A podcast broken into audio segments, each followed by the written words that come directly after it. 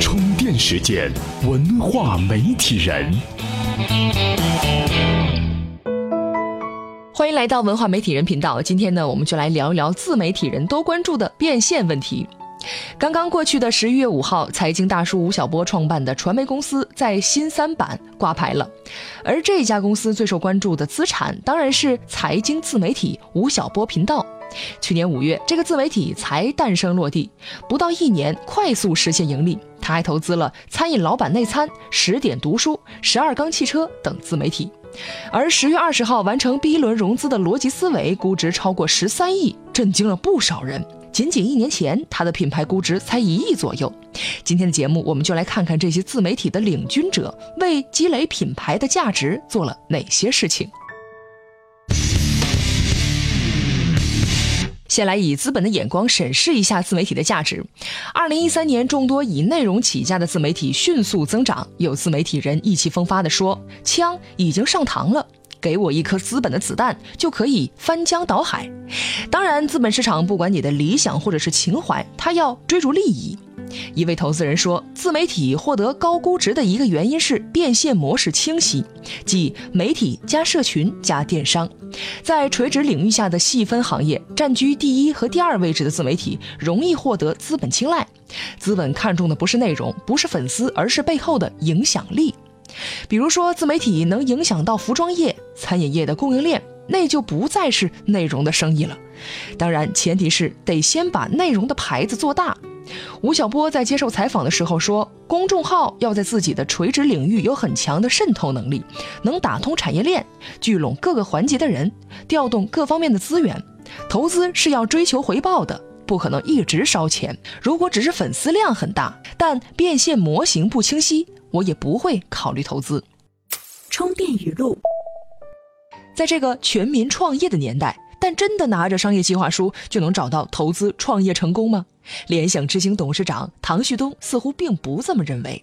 现在创业确实成了一个热潮，但是呢，另外还有一个现象，就是说我们每天现在都会收到很多的这种商业计划书，但是我自己的一个判断呢。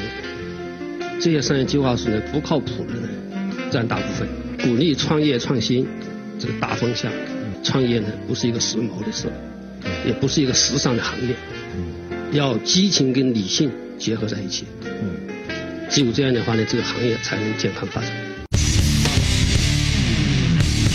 欢迎回来，细数这些拿到大钱的自媒体项目，他们几乎清一色具有前媒体人属性，在起步之初就想好了商业变现的道路。每天发一条最美视频的一条，关注于生活、潮流、文化领域，想要做连接设计师和普通消费者之间的桥梁。内容级别的广告呢，也许会成为一条的品牌标签。他的创始人徐沪生是前外滩画报的总编辑。罗振宇跟内容创作者说过：“挣钱不丢人，去卖货，把自己的根扎到真实的交易当中。”同样，他是央视的前主持人。创办大象公会的黄章进也是前凤凰周刊的执行主编。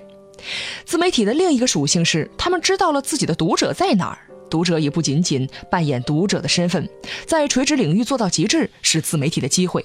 美食、旅游、时尚、综艺、体育、财经等细分领域，都是造成人群效应的机会。有了用户起家，再做产品或是另谋出路，就不那么难了。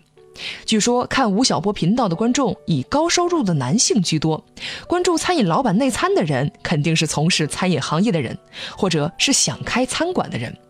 其他像汽车类自媒体、母婴类自媒体、影视爱好者聚集的自媒体，都可以找到细分领域的佼佼者。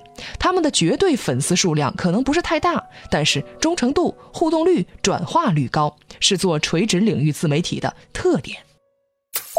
今日关键词。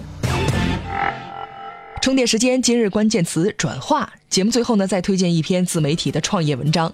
一个关注于服装搭配的自媒体，积累了大量用户之后，把流量导向了自己开设的淘宝店，冲上了热卖榜的第一名，而且是在竞争激烈的服装领域。这个自媒体的商业转化率达到了百分之三十，几乎三分之一的粉丝都买了他的商品。那么这个自媒体人具体是怎么做的呢？您只要在充电时间的微信公众账号中回复“转化”两个字，就能收到这篇文章了。节目最后呢，做一个重要通知：充电学院十一月二号开始预售两百席学员资格即将售完，原定二十天预售期呢也将提前终止。感谢大家的认可和支持。预售结束后呢，充电学院的学员价格将恢复标准，不再附赠 U 盘一号和格拉德威尔系列图书。另外，充电学院的内测时间为十一月二十二号到一月五号，内测时间不算作学员资格消耗的时间。差不多就是这样了，感谢您的收听，我们下期再见。